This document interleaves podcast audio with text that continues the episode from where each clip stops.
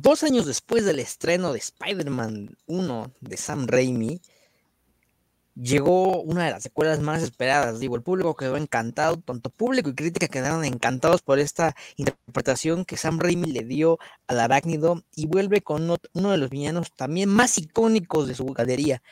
Eh, cabe mencionar que Spider-Man dentro de Marvel tiene el roster de villanos más grande de Marvel. Hay villanos hasta para regalar, así como Batman del lado de DC. Y vuelve con uno, ya lo dije, un villano, un villano icónico que es el Doctor Otto Octavius, Doctor Octopus como lo conocemos. La película, pues, me recuerdo, eh, bueno, ya lo diremos más adelante, pero recuerdo que yo tenía un álbum eh, de Mirinda y tenías que encontrar las estampas en las Mirindas. Eh, ya sabes, ¿no? Le quitabas la, etiqueta a la Mirinda, recortabas y pegabas tu estampa ahí en, en tu álbum de, estampas de Mirinda de Spider-Man 2. Y eso solo era un alcance pequeño que tenía esta película y que tuvo para las futuras generaciones que vieron esa cinta. Hoy vamos a analizar Spider-Man 2 de Sam Raimi.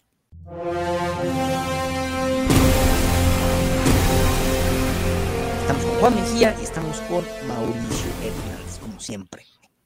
Cuéntenme, amigos, así como en la primera pregunta del episodio pasado de Spider-Man 1, ¿Cuál fue su primera visionada con esta película y cómo les fue? Como dije en el episodio anterior, esta es la primera película que recuerdo así haber esperado, ¿no? O sea, así cuando Harry en el tráiler de Harry tiene el, cuchillo, ¿no? Y dice, primero, ¿quién está detrás de la máscara? Es como, ¡ah! la vez, ya me parecía como a estos vatos los que gritan ahí en la... Trichitrácatelas, ¿no? y, es la primera película que recuerdo haber esperado, genuinamente, así, eh, con ganas, o sea, con, con genuina, quería ver, quería saber qué iba a pasar y también si pues, le iba a matar, ¿no? O, que, o sea, cómo iban a elaborar todo.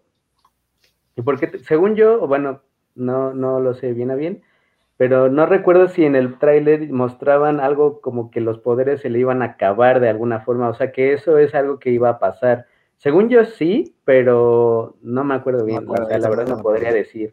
Eh, bueno, pero, o sea, lo que sí recuerdo del tráiler, así del tráiler, tráiler, es que iba a, le iban a quitar la máscara, ¿no? O sea, inevitablemente porque estaba amarrado el, hombre araña. Y la verdad, es, pues fue, pues es una muy buena película, ¿no? Y además es una de las, esos casos muy extraños donde genuinamente el héroe se enfrenta a un villano más fuerte que él, ¿no? O sea, eh, digo casos extraños porque la verdad es que no hay muchos, o sea, en las películas de Marvel, así las modernas, pues cuál, o sea, este, Thanos nada más, este, y el Doctor Strange que se, se enfrentó a la, esa madre, ¿no? El, no me acuerdo, el Dormammu. Dormammu.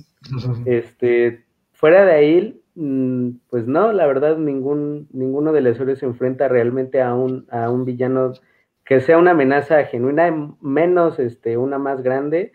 Y pues también tiene una de, es una de las películas que tiene una de las mejores construcciones del villano, o sea, del villano utilizando incluso elementos eh, de, pues, de la carrera de Sam Raimi como el terror, o sea, la escena del hospital, una de las mejores escenas que hay en el género de superiores, brutal, eh, y también, pues finalmente, ¿no? La, la, consagración del amor, ¿no? Ya por fin, este, yo, yo, y con una historia mucho más mundana que la anterior, o sea, el hombre araña eh, viviendo lo que nosotros vivimos, ¿no? este, que la renta, que andar viviendo lo de la chama, ¿no? De chambitas, ¿no? Para sacar dinero, ver a los amigos así de pocos amigos, ¿no? O sea, un círculo muy selecto que, de la universidad, que ver qué se hace de su vida, ¿no? andar ahí tratando ahí de ver qué pedo con la vida y con todo, porque bueno, allá te, se independizan pues mucho antes que, en México por una cuestión eh, económica y, cultural, pero sí una historia mucho más mundana y yo creo que de superhéroes, eh, antes de Marvel, pues sí, fácilmente la mejor película. O sea, ni siquiera, o sea, creo que esa va a ser la línea en este episodio.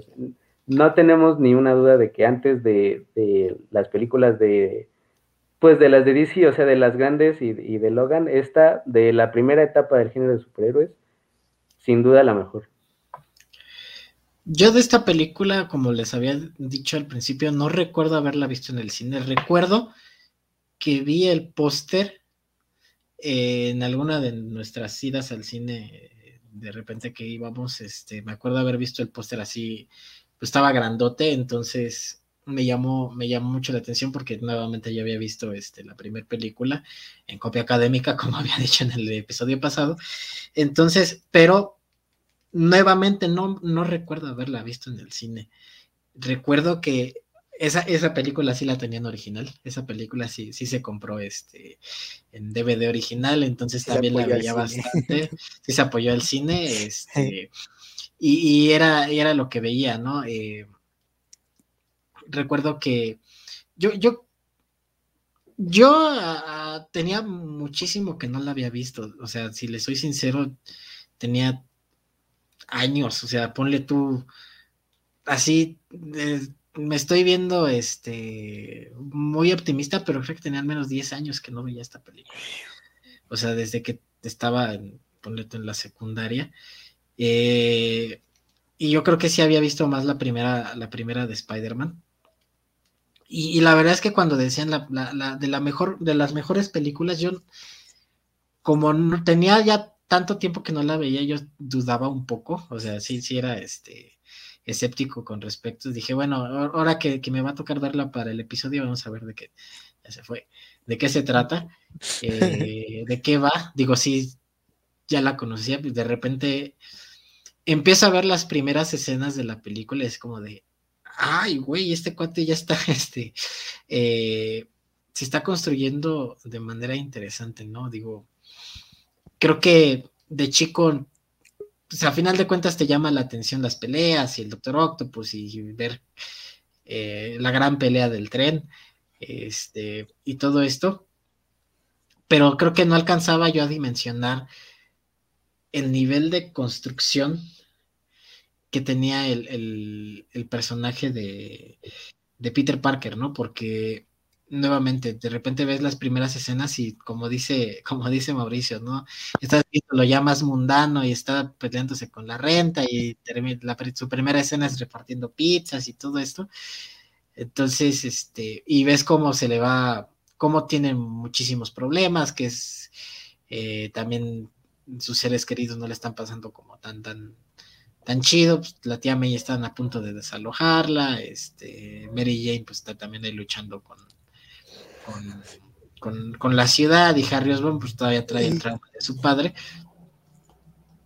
Eh, ya viéndola a esta edad, como de,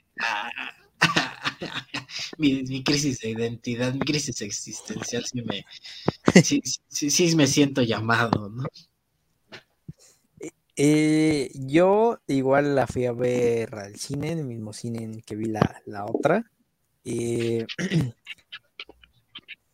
igual, como dice Mauricio, con ese tráiler donde nos dejan atónitos, donde Spider-Man está amarrado con, alambre de púas, si mal no recuerdo, y que pues Harry le va a quitar eh, la máscara, pues, y que justamente cortan ahí el tráiler y yo me quedé digo, no manches, le van a quitar la máscara, ¿no? Al hombre araña. Eh, recuerdo que también en el trailer este, entonces pasaba que Mary Jane iba a tener una nueva nueva pareja, digo, en la película es un pequeño segmento nada más, pero pues también te, deja atónito, ¿no? Cabe mencionar que pues se nos olvidó mencionar en el, anterior episodio que al final de la película, de la 1, pues Peter le dice que no a Mary Jane, ¿no? O sea, ah, ahora Peter todo un chat le dice no a Mary Jane, ¿no? y, todavía se va bien, bien verás. Caminando, es mi don, mi maldición, dice.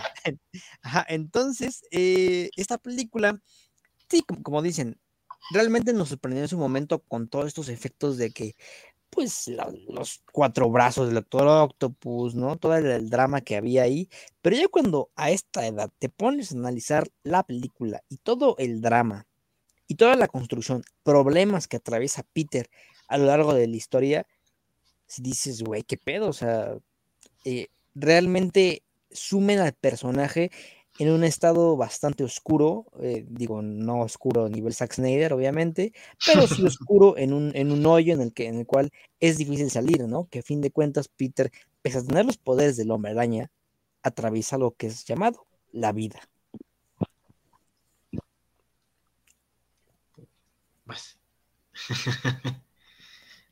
Eh, la vida, la vida. ¿Sí me escuchan? ¿Me escuchan bien? Sí, sí, te escucho claramente.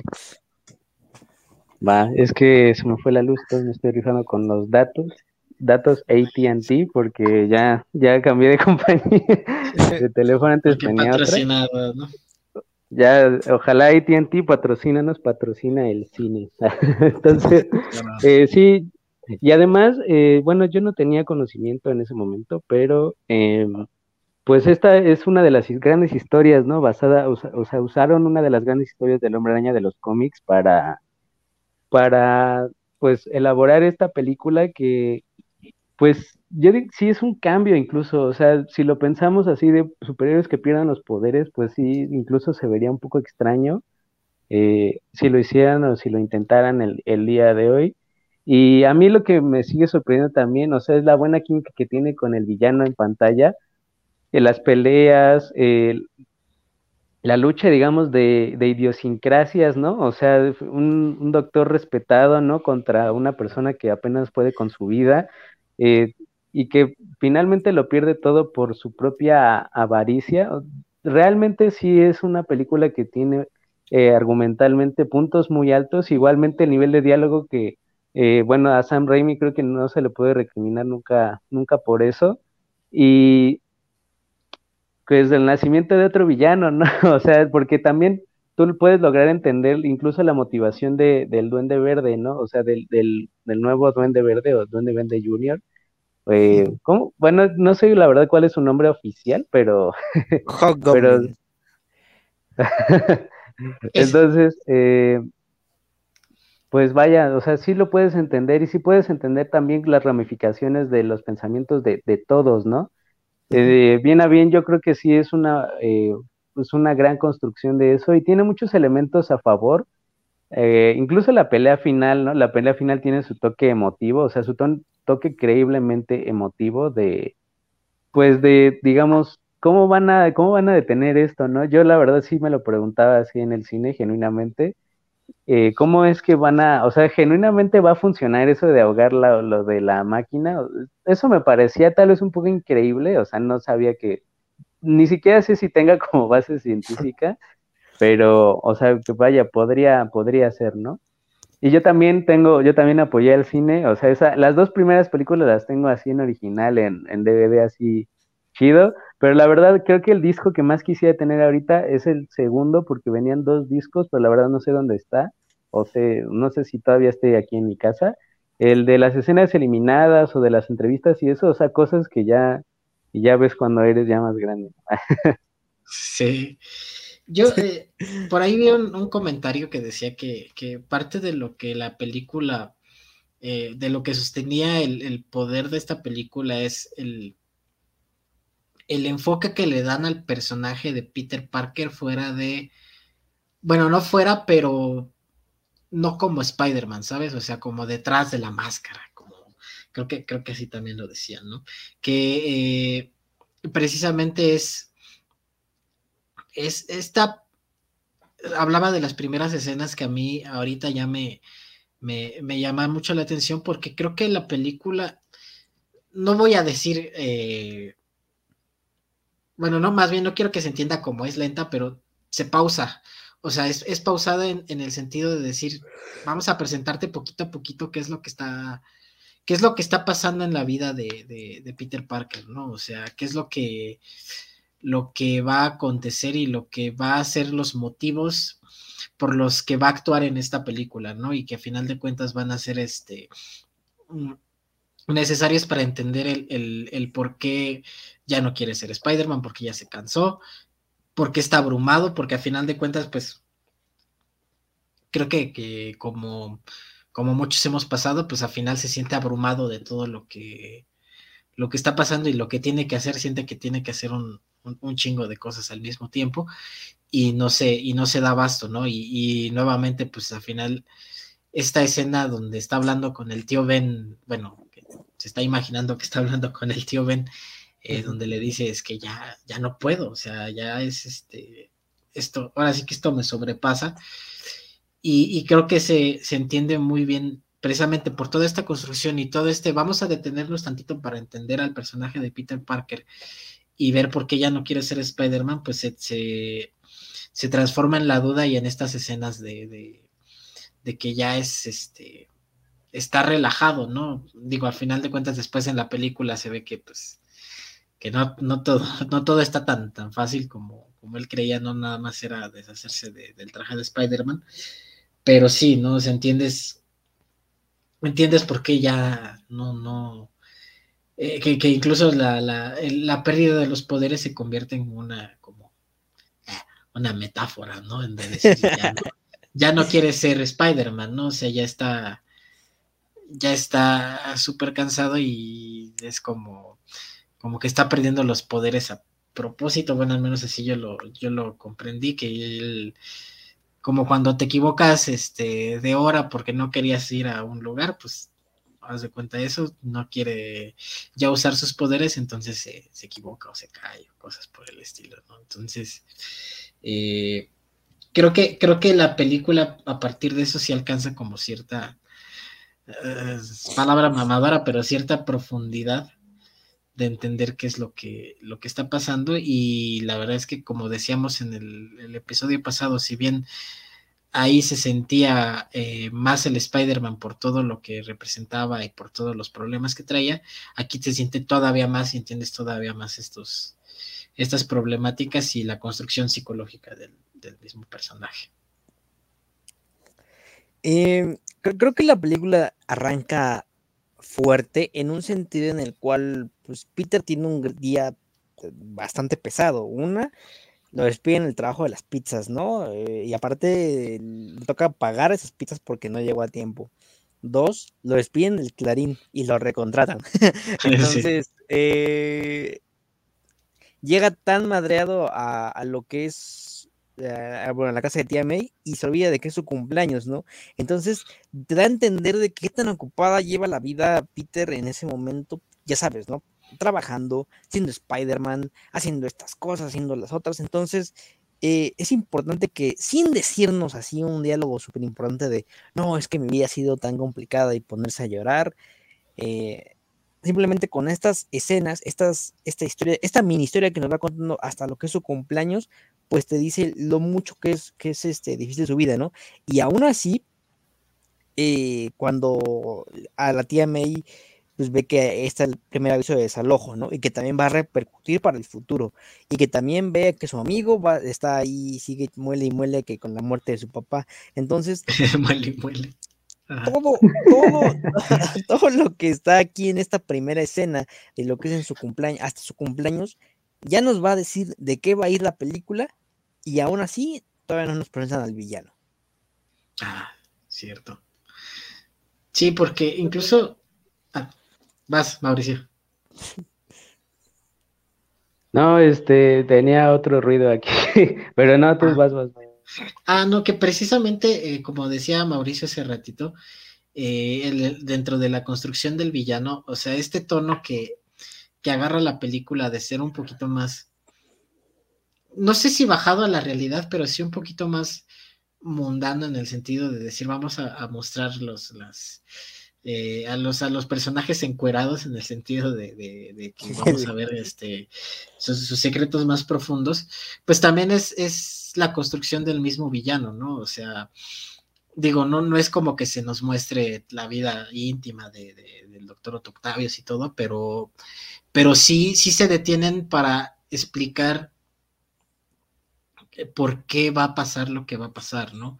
O sea, todas las, ideas que él trae, e incluso eh, esto ayuda a que precisamente, como decía Mauricio, al final el, el, discurso que le da a Peter Parker y cómo lo convence de que se redima y todo, pues sea creíble, ¿no? Porque a final de cuentas la película se detuvo para decir, vamos a explicar la, las ideas que tiene, la idiosincrasia que tiene el mismo doctor Octavius y por qué está haciendo lo que está haciendo, eh, más allá de, de ser un científico loco, ¿no? Que pues a final de cuentas es este, es también el, de repente el tropo que, se utiliza, pero eh, sí hay una, contrario, por ejemplo, de de no sé, ¿no? De por ejemplo el, el, duende verde que decía que sí de repente sí había, era un arquetipo como mucho más marcado, aquí creo que sí es más este más explicado y más detallado porque porque termina no aceptando su error, ¿no? O sea, también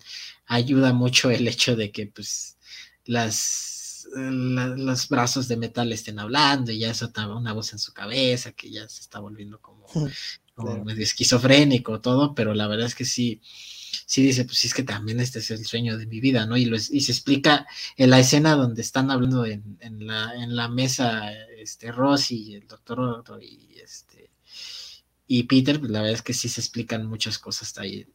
Y también, pues, igual detenidamente, que también le va a servir para, a Peter Parker para pues, recitarle en algún momento poesía eh, muy cringe a, este, a Mary Jane, ¿no? Pero, pero sí, sí, precisamente toda esta construcción de personaje, pues también se ve tanto en villano como en héroe, y pues la pelea final está, está, está, dura, como decía este Mauricio, ¿no?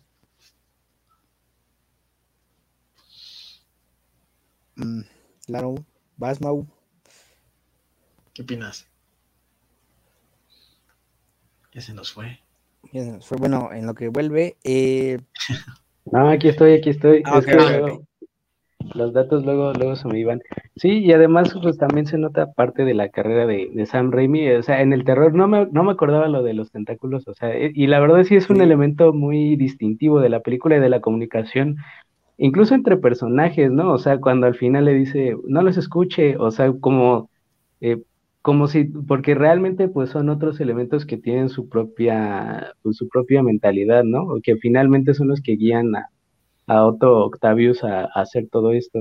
Y ahí es donde él mete pues de lo que sabía que era del terror, del, del thriller incluso, ¿no? O sea, creo que sí es eh, muy buena opción para, para notar el trabajo de un director y también va a sonar así payaso, pero el cariño hacia un personaje, ¿no? O sea, al mínimo el entendimiento de, de alguien que pues eh, intentó construir pues una buena película con base también en, en, las historias que él ya conocía y también meterle de su propia cuchara, creo que eso es un toque más autoral, cosa que pues difícilmente vemos hoy, ¿no? Claro. Sabes, eh, e, en esta ocasión el villano siendo, pues él no, él no era malo, ¿no? A fin de cuentas, él hecho en pro de llegar, en pro de beneficiar a la humanidad, de darle una, energía, lo dijo ¿no? energía sustentable, limpia, pues terminó, como dices tú, Mauricio, eh, por su propia avaricia, ¿no? El poder querer más, por el poder, eh, se termina hundiendo, ¿no? Pero a fin de cuentas, sus intenciones, a lo que voy, es que eran totalmente buenas, eran puras, ¿no? Ya quizás lo que había más en su cabeza, digo, ya el chip lo, lo, dice y también los brazos, es lo que lo termina corrompiendo. Eso habla bastante bien de la construcción que le dan al villano, ¿no? Por la cual, como dicen, la interacción que tiene él, tanto cuando, antes de que se convierta en, en Octopus, cuando ya lo dijeron cuando están hablando ahí con, con Rosy, y cuando, por ejemplo, antes en la batalla épica del tren, se siente de verdad esta química entre los personajes, entre los actores, brutal, ¿no? Cosa que es muy, muy difícil de ver en, eh, hoy en día en el cine de superhéroes. Sí, porque al final de cuentas ya los, los villanos eh, Marvel. Pues de Marvel. Y también, de DC a veces. Liga de la Justicia tuvo su Steppenwolf, ¿no? O sea, digo ya con la redención de, de Zack Snyder, pero la verdad es que también era un villano, como, como te decía, ¿no? Como, como hemos dicho muchas veces, un villano ñaca ñaca, ¿no? O sea, un villano que es villano nada más por el hecho de, de querer conquistar el mundo y de que no, este, de que nada más es malo porque es malo, ¿no? Y creo que precisamente aquí pues vemos a, a, alguien que como dices, no tiene una digo, lo, interesante nuevamente de, de, de, de, repente de los villanos es que, que sientas que sabes que tienen la, o más bien, que sienten ellos que saben que tienen la razón, ¿no?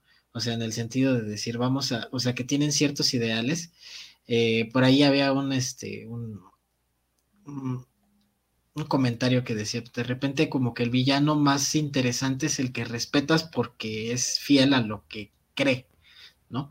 En el sentido de que no nada más es este, te digo, no nada más es malo porque es malo y quiere conquistar el mundo, sino que realmente es fiel en lo que cree, digo, a lo mejor no es, no es moralmente lo mejor, pero dices, ok, lo respeto nada más porque pues es este, es, firme, ¿no? Y sabe, sabe lo que quiere y sabe por dónde va y tiene una idea muy, muy clara de lo que es el mundo.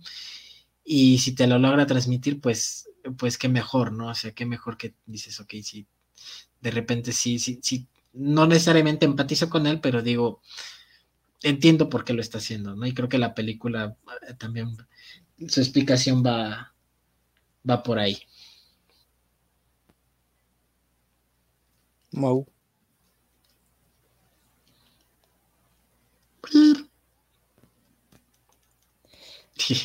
Y bueno, ahorita lo que, lo que le llegan otra vez, este ya, que hablamos de, el hoyo en el que está Peter Parker, eh, esta escena del banco, cuando, cuando, ¿ya, ya vas a hablar, Mau?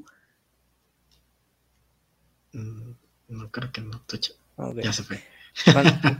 Cuando, están en el, en el, en el banco, viendo el, bueno, recapitulando esto de, la hipoteca, ¿no? Del préstamo, del seguro de vida de, del tío Ben. Ay, de verdad, o sea, es horrible, ¿no? Cuando le niegan la tostadora a la tía May. Ay, Dios mío. Uno de los momentos más tristes de, no del cine de superhéroes, del cine en general. En general, sí.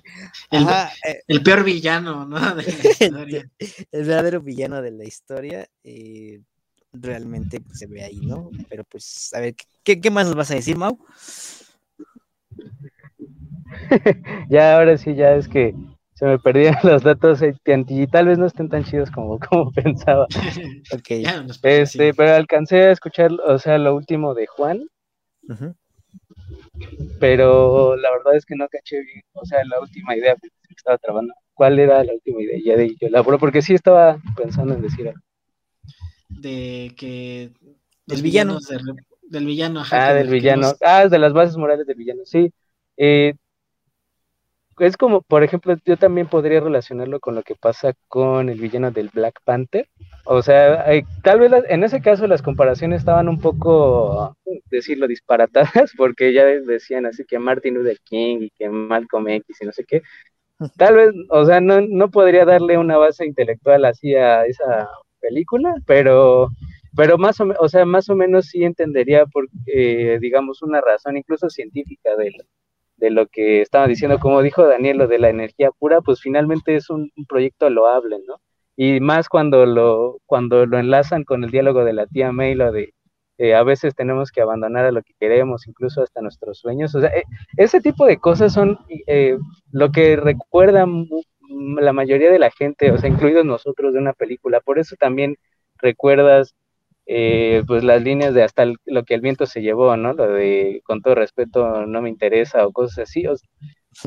ese tipo de diálogos, ese tipo de, líneas, finalmente son los que marcan en la memoria de la, de la gente una película y pues otros grandes momentos, ¿no? O sea, cuando eh, Peter cacha el techo de la, esa iglesia, ¿no? Así con toda su fuerza para salvar a Mary Jane.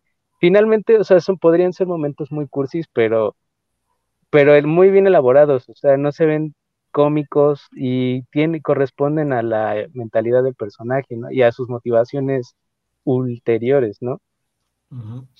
De hecho, ahorita que estaba hablando, eh, estaba hablando de la, de la escena de, de, la tostadora, que, que sí, concuerdo que, que, que odias más al cuate que le negó la tostadora que al mismo Otto, Octavius. Este, pero creo que la tía May aquí juega un papel bien importante en la película, ¿no? O sea, eh, si bien el tío Ben en, la película anterior termina siendo el detonador de lo que termina siendo Spider-Man, aquí la tía May juega de guía moral de Peter Parker.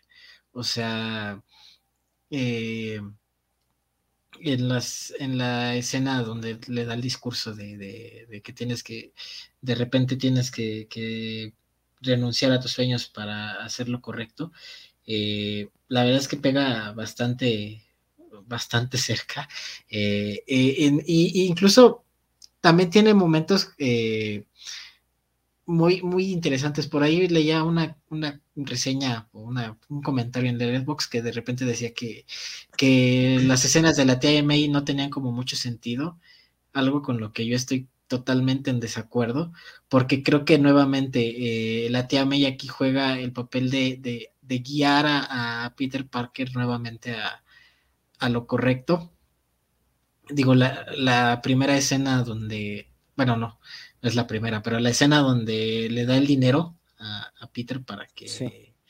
para que, ajá, le da 20 dólares y, le dice, acéptalos, o sea, no te, no te cuesta nada, ¿no? O sea, también es como, como en el momento que se rompe y todo, la verdad es que también hay gran actriz esta, esta mujer, eh, eh, sí, sí dices, ah, no más, ¿no? O sea, sí se nota que, sí se nota la tristeza y nuevamente cuando cuando Peter Parker les revela la verdad de lo que pasó con el, con el tío Ben, la mirada de, de enojo, de decepción, de, de es, neta lo que me estás contando, ¿no? O sea, también de tristeza, este, y bastante, o sea, sí se nota él cuando le quita la mano y todo, ¿no? También es como, como muy fuerte. Y en el momento en el que eh, le, da, le da este discurso de, no sé, como motivacional, lo que tú quieras, ¿no? O sea, que le dice, pues es que eh, ahí se ve también, como decía, ah, como decía hace ratito, ¿no? Creo que está en esta película se siente mucho el, el valor moral o las enseñanzas morales, si quieres ver así, que tiene Spider-Man, que es este... Eh, como lo dicen en, Spider-Verse, no importa cuántas veces me golpeen, siempre me vuelvo a, levantar, ¿no? Eh, y creo que también eh, esa frase se, relaciona mucho con lo que le dice de tía May a, Peter Parker en ese momento, ¿no? O sea, dice, pues es que quieras o no, eh, Spider-Man es un es una señal como de, de, esperanza en el sentido de decir, la gente lo ve y, sabe que, hay alguien que, pues no sé, ¿no? Que los está protegiendo y todo, y, también les enseña a que no, a que siempre tienes que aguantar un poquito más, ¿no? Que, que eso se ve como muy, muy interesante visualmente cuando pues, Peter Parker o Spider-Man tiene que aguantar un poquito más en el tren, eh, precisamente para salvar a estas personas, ¿no? Entonces, eh, creo que la tía May engloba aquí en esta, en este, en esta película lo que significa ser Spider-Man y lo que significa ser un, héroe. Eh, y regresa Peter como a la, a la, realidad, ¿no? Porque al final de cuentas, pues él ya, él había perdido, él había perdido el camino de la bondad, ¿no? Y lo regresó al camino, a los, a los, a los caminos del Señor justamente cuando pues, ya no es Spider-Man, la tía May se avienta uno de los mejores diálogos en este mismo género que dice, él reconoce un héroe cuando lo ve. Hay muchos, hay muchos personajes volando como él, salvando a viejas como yo, y Dios sabe que los niños como Henry necesitan un héroe. Gente valiente, sacrificada, poniendo el ejemplo para todos nosotros. A todos les encantan los héroes. La gente se cola para verlos, los anima, grita sus nombres y años después cuentan cómo se quedaron parados horas en la lluvia solo para ver al que les enseñó a aguantar un segundo más. Yo creo que todos tenemos un héroe dentro, que nos mantiene honestos, nos da fuerzas, nos hace nobles y finalmente nos permite morir con orgullo. Aunque a veces tenemos que mantenernos firmes y renunciar a aquellos que más queremos, hasta nuestros sueños. Spider-Man le dio eso a Henry y él se pregunta dónde fue él lo necesita. Yo creo que en ese sentido. ¡Ay, hijo de tu puta madre! yo creo que en ese sentido. La, la, la, la ya, güey, ya. bueno, va Mauricio, va Mauricio. Deja, no, no, no, porque que, que, ya vas a poner la musiquita así en el fondo y todo. Sí, también, o sea, punto que no, que no hemos destacado la musicalización de las escenas. o sea, esta la hizo Danny Elfman, ¿no? O sea, la música la hizo Danny Elfman la musicalización de las escenas, eh, increíble, la, la secuencia de créditos iniciales O sea, yo creo que fácilmente es la que más recuerdo, o sea, junto, no sé, con otros ejemplos muy buenos, por ejemplo, de Quincy Jones en, en Austin Power, eh, no sé, eh, eh, la de Do the Right Thing de Spike Lee, o sea, realmente son musicalizaciones que siempre vas a recordar y, y yo y la, gente sigue enlazando la música del Hombre Araña con la secuencia de créditos iniciales y además con un armado artístico muy interesante, ¿no? O sea, el primero eran así como en animación 3D y el segundo con dibujos así a, a mano realmente se ven, eh, o sea, sí son cosas por las que recuerdas una película y es un trabajo artístico muy destacado.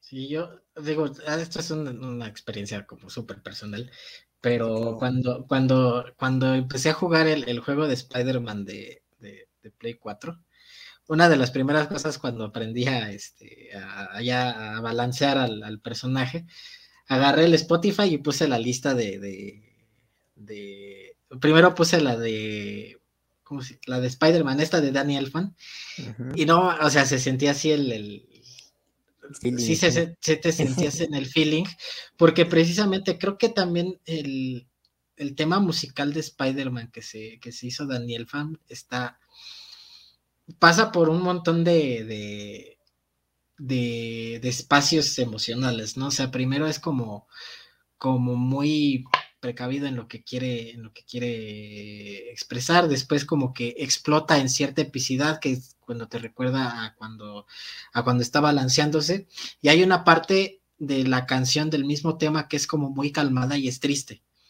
O sea, como que se baja, baja de repente el tono de, de, de la canción y es muy melancólica, ¿no? Como, no sé, no sé, yo sí, yo sí me, me la imagino como una mini película de Spider-Man, en el sentido de que primero estás, estás viendo al Spider-Man en, toda su gloria y de repente eh, cae en el, en el, pues no sé, como, como en la depre, ¿no? O sea, con todos los, los asuntos que tiene este Peter Parker.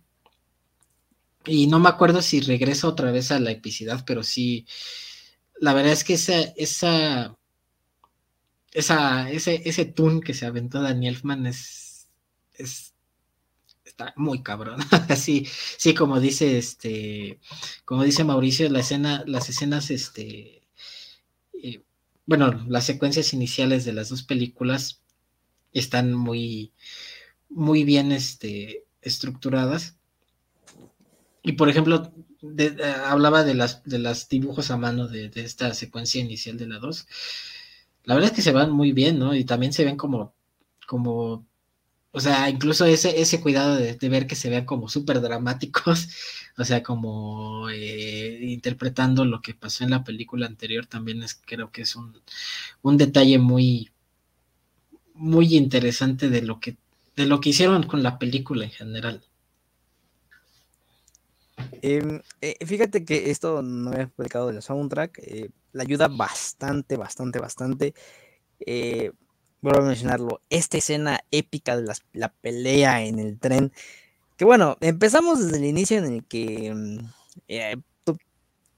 cita a cita a, este, bueno, perdón, el Doctor Octopus va con Parker para citar a Spider-Man en esta cosa, ¿no? Después de secuestrar a su amada, después de que Mary Jane piensa las cosas, que las recapacita y le dice, no, pues la neta sí quiero estar contigo. ¿Qué tranza? ¿Qué tranza? Sí quiero estar contigo y la secuestra, ¿no? Y todavía Peter viene encabronado, ¿no? Ahí va por su, va por su mujer. Entonces, pues, va encabronado y, y se va a aventar a una de las peleas pues que difícilmente hemos visto igual así en una película de Spider-Man, ¿no? Yo creo que ni, ninguna de la ahí del, del, Iron Man Jr. la hemos visto.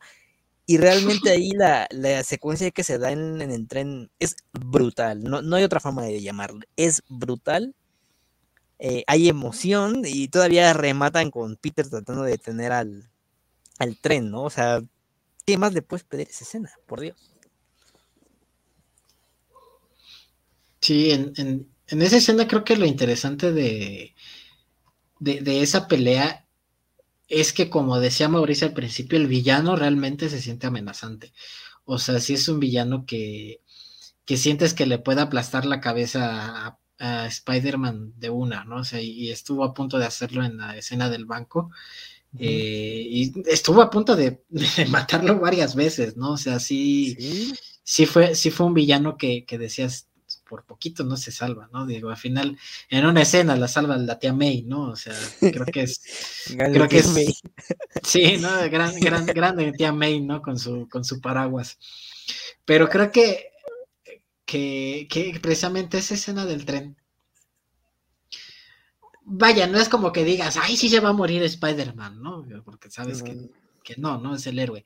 Pero sí dices, sí, sí, sí va a terminar puteado, ¿no? O sea, al final sí termina como, como bastante golpeado.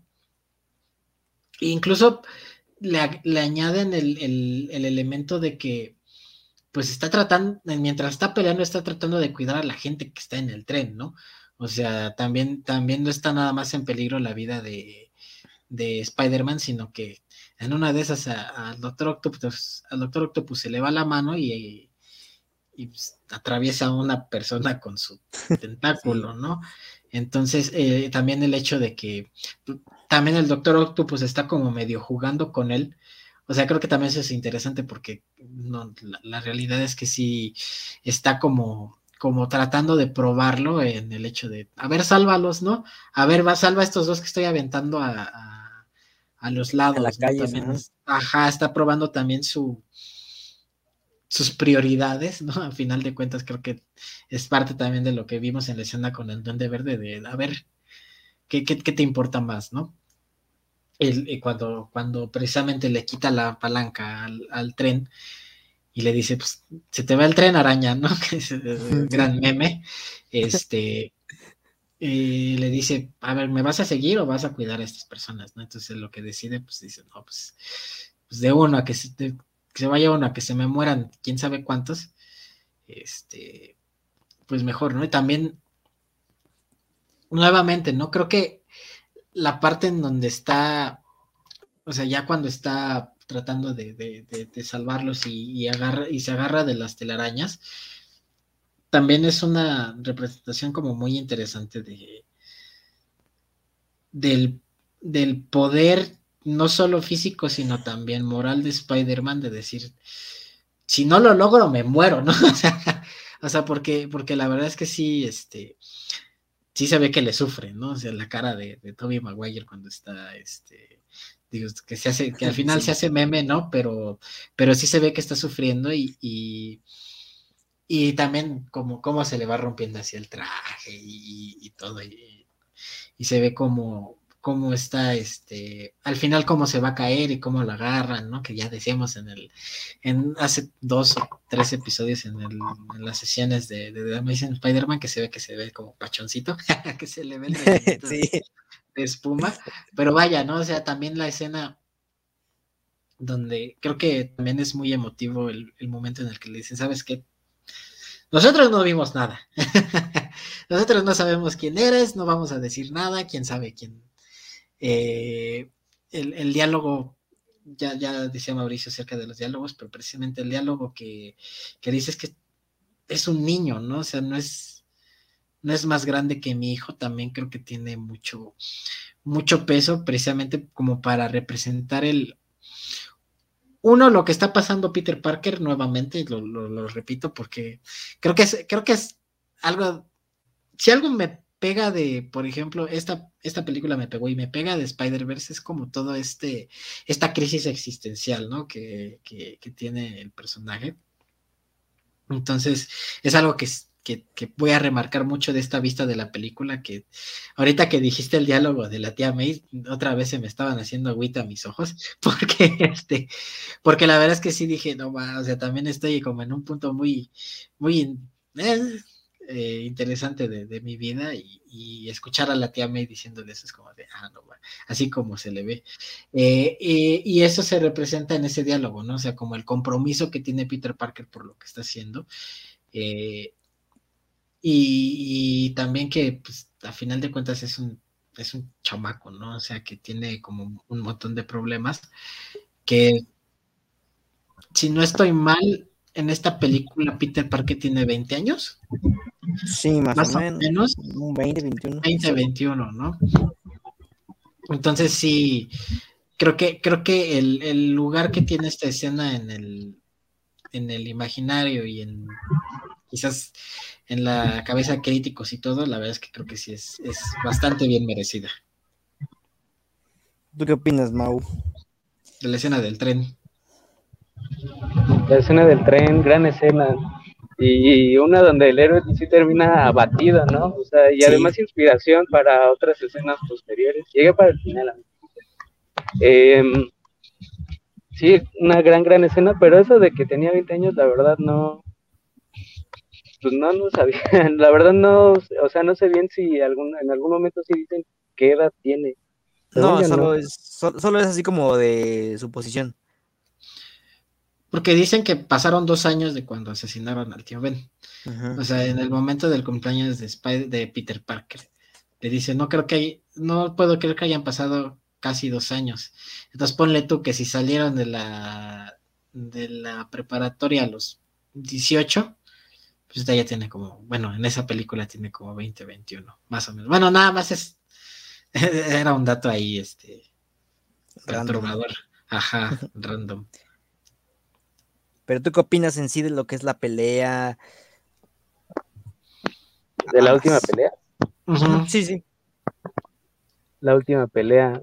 Pues ya lo que decíamos, o sea que realmente no. Eh, o sea, yo no entendía, por ejemplo, eso de que sí se podía como ahogar la máquina, pero sí eh, tiene mucho sentido que es el, digamos, el, cuando se acentúa la curva del personaje, tanto del hombre araña como de del doctor octopus, ¿no? De saber que pues él no es monstruo, ¿no? O sea, porque es lo que dijo, yo no, me, no quería morir como un monstruo. Y también del hombre araña que confirma, pues finalmente que sí es, sí tiene que ser el hombre araña, ¿no? O sea, tiene que, pues sí, hay, hay algo ahí de parte del destino y que eso se enlaza con la 3, ¿no? Que ya cambia la percepción de todo el mundo con sobre el hombre araña.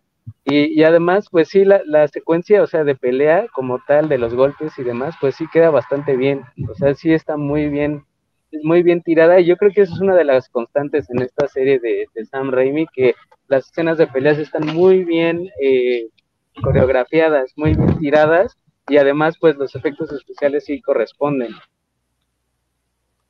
Claro.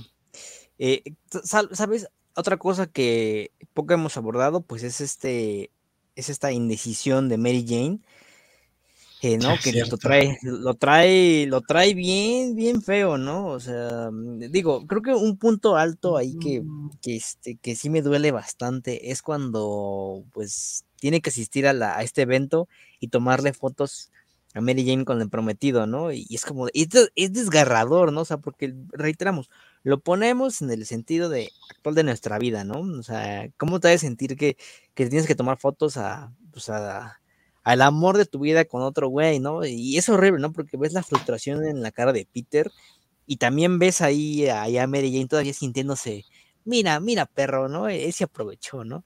Entonces, sí, es bastante, bastante frustrante. Eh, y a fin de cuentas, pues Mary Jane se termina dando cuenta de, de qué es lo que quiere, ¿no? O sea, le dice, ¿tú me amas? Y todavía Peter, lo siento, pero no, ¿no? O sea, todavía, todavía, tanto negando el amor que siente hacia ella, como negando qué es lo que quiere ser, ¿no? O sea, decidiéndose, porque a fin de cuentas, el amor de Mary Jane es lo que le hace dudar a lo largo de toda la película, si realmente quiere ser Spider-Man o quiere estar con Mary Jane. Y ese es el problema de lo que pues, lleva, lleva a, la pérdida de sus poderes, vaya. Yo, con respecto a, Mary Jane, eh, siento que es este. Creo que también uno de los puntos importantes de Spider-Man, y esto se ve también en, en eh, Spectacular Spider-Man, es la incapacidad que tiene Peter Parker para llevar su vida personal y su vida de superhéroe. A tal punto de que precisamente abandona muchas cosas o deja, bueno, sí, las abandona en el sentido de decir, las descuida para poder ser superhéroe, ¿no? Porque a final de cuentas pareciera que la, o la responsabilidad de, ser Spider-Man es mucho más grande que la de ser este Peter Parker o la de ser un la de ser un la de ser novio, la de ser sobrino, la de ser amigo, la de ser, etcétera, ¿no? Entonces, precisamente creo que creo que dentro de la abrumación de, de, Peter Parker, de no tener como, de no tener tiempo o estar con un montón de cosas que hacer y tiene las responsabilidades a full, pues a final de cuentas él tampoco es como que cuide mucho la relación con Mary Jane, ¿no? O sea, digo, Mary Jane sí, a lo mejor como que de repente se regodea en, en, la cara de Peter con sus otras, este, con sus otros intereses románticos, pero la realidad es que también Peter Parker, pues, precisamente por esta indecisión o por lo que tú quieras, pues también es que la trae de, un lado a otro, ¿no? O sea, precisamente tampoco es como que muy responsable de, de, de, la relación con Mary Jane y pues la, la, la realidad es que, pues, vamos a ser realistas, si si sentimos que, que, Mary Jane traía de, de, calcetín a, Peter Parker, pues la realidad es que también Mary Jane también era medio calcetín, ¿no? O sea, primero le dice que no y después, este, como que le da, este, eh, le da eh, alas con, la mirada que se dan y, todo, ¿no? Y como que parece que le quiere, este, que le quiere decir algo Peter a Mary Jane y todo, ¿no? Entonces, este... precisamente creo que, que de repente he visto ahí comentarios o, gente que le tira como demasiado a, esta Mary Jane. No sé si como por la onda de, de MJ es mejor o Stacy es mejor. Ya sabes, ¿no? Todo lo que se ha suscitado últimamente con las películas de Spider-Man. Pero la verdad es que creo que sí tiene un, una razón de ser el hecho de que Mary Jane esté tan, este, como tú dices, ¿no? A final de cuentas es, es construcción de personaje, ¿no? Este, a, muchos nos ha, a muchos nos ha tocado esa construcción de personaje, pero creo que sí, el personaje, el personaje de, Mary Jane tiene, tiene, tiene razón de ser, de ser así, ¿no? O sea, creo que sí, de repente dicen, es que es odiosa, pues, también, o sea, imagínate que también te traigan que sí, que no, y que de repente te dicen, eh, reconsidera tu matrimonio, y ya cuando quieres hablar con ellos dicen, no, es que la, es que la mente me jugó mal, es como Entonces, no, sí, no sé, creo que, creo que también, por ejemplo, el espectáculo de Spider-Man también lo tenía con Gwen Stacy, ¿no? O sea, primero, primero, este, quería andar con Liz, y después, le llamó la atención Mary Jane, y después Gwen Stacy, y al final, por ser Spider-Man, se quedó como el perro de las tres tortas, ¿no? O sea, bueno, al final se queda con Gwen Stacy, pero como que no sabe bien qué quiere y creo que también esa es como parte importante del desarrollo de Spider-Man, que de repente no sabe bien qué quiere y es parte de lo que construye su personaje en esta película, en esta película en particular. ¿Tú qué opinas, Mau? Parte el perro de las dos tortas. no sé, a mí la verdad esta Mary Jane pues me caía bien, o sea, me cae mejor que MJ, ¿no? Eh, la verdad es que a mí el personaje de Zendaya no me termina de caer, pero y Kristen Dunst creo me, me parece mejor en el papel, creo yo. Incluso creo que tiene mejores este, momentos más lúcidos, ¿no? Digo, yo no tengo tanto problema con el personaje de Zendaya, pero creo que sí, eh, las pláticas que se avienta Mary Jane con Peter Parker y todo, digo, fuera de que sea un Scream Queen y se la pase gritando en toda la película, las partes más, este, más dramáticas que tiene, pues sí se ve, sí se ve bastante trabajado su personaje y tiene mucha dinámica con, con pues más que nada con el personaje de, de, de, Peter Parker, ¿no? Porque realmente no tiene como tanta, tanta interacción con otros personajes, pero la que tiene con Peter sí es como de, ya bésense. no kiss.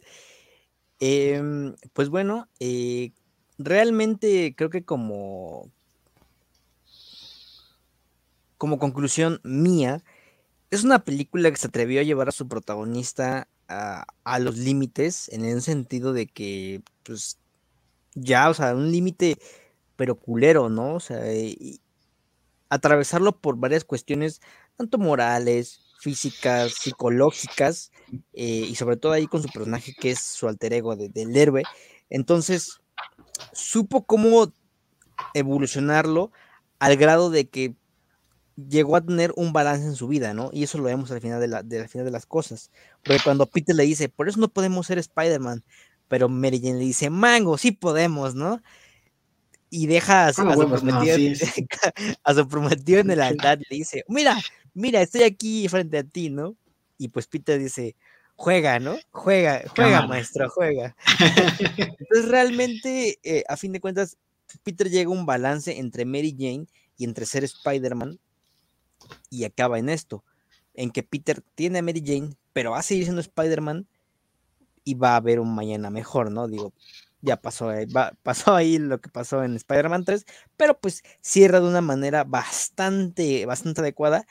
Si el personaje sigue evolucionando y pues qué gran manera de evolucionar, no por nada pues sigue siendo una de las películas favoritas del arácnido, quizás la mejor, más allá de, lo que es Spider-Man en sí, sino el mismo género. Entonces, eh, pues no por nada, yo, yo, yo lo seguiré diciendo, Toby sí, sí es infancia, pero hay razones por las que eso es infancia.